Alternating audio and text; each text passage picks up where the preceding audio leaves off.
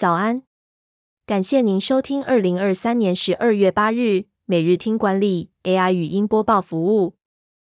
每天早上七点，用五分钟带您快速了解最受欢迎的商业新闻和职场话题。欢迎您至 Apple Podcast 或 Spotify 搜寻每日听管理，并订阅节目，还能一次浏览过往集数。另外，只要在经理人官方 LINE 聊天室输入“听书”两个字，就能解锁限量的隐藏优惠。首则文章是：全台最大唐吉诃德高雄店开幕，露营用品成亮点，三大限定品牌一次看。唐吉诃德于七日在高雄开设全台最大店面。唐吉诃德高雄大立店将带来三个高雄店限定的品牌商品，包括若鹰寿司、Outdoor 户外用品和 Coco Kawaii 可爱专区。Outdoor 户外用品以日本母公司 PPIH 旗下品牌 Green Stage 为主，引进各式露营帐篷、桌椅、配件商品一应俱全。店内设有展示区，将日本露营风格复制于店内。唐吉诃德高雄大立店还有安田精米、现煮食堂和 Cosme Donkey 等特色专区。唐吉诃德在台湾的展店速度惊人，从台北一路开到台中，现在又进军高雄。第二则要带您关注，又加班加到错过聚餐，建立正确观念，超时工作的日子才会有结束的一天。工作就像水一样，是生命的必须，但如果没有坚实的边缘，工作也可能造成破坏。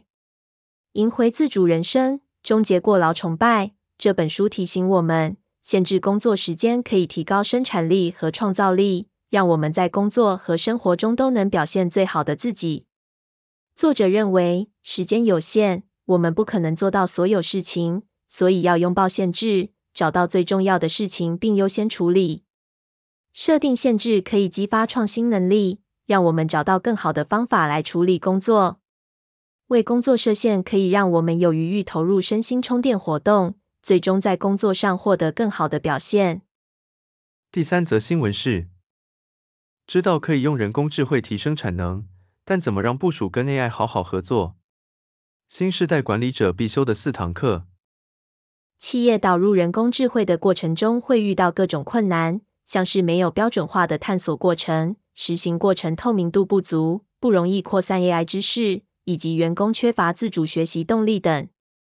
经理人归纳出企业导入人工智慧的四堂必修课，分别是验证原先商业模式是否有竞争力。领导者带头做起，普及 AI 思维，提出证据说明人工智慧真的能帮助人类。分工合作，学习不同 AI 知识。每个人的能力有限，领导者要分配任务，让不同单位学习个别的 AI 知识与技能，像是工厂人员了解如何优化生产流程，业务单位了解如何用 AI 传递资讯，使团队更加活用人工智慧。最后带您关注。继承者为何不想接班？家族企业传承的两大难题。根据董事学会报告，台湾百分之七十企业是家族企业，大部分仍然由家族经营。目前，百分之七十四家族企业已经传承给第二代，百分之十七已经传承到第三代。